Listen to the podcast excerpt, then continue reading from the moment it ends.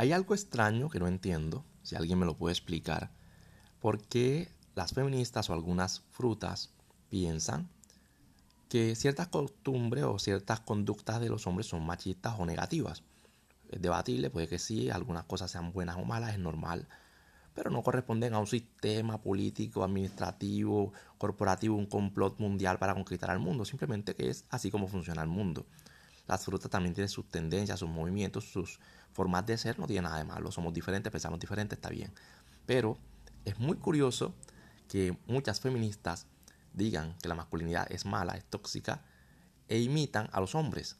Se comportan de manera masculina, hablan como hombres, caminan como hombres, quieren hacer ejercicio, fuerza muscular, todo como hombres, quieren ser empoderadas, pero al empoderarse quieren ser como los hombres o son muy masculinas.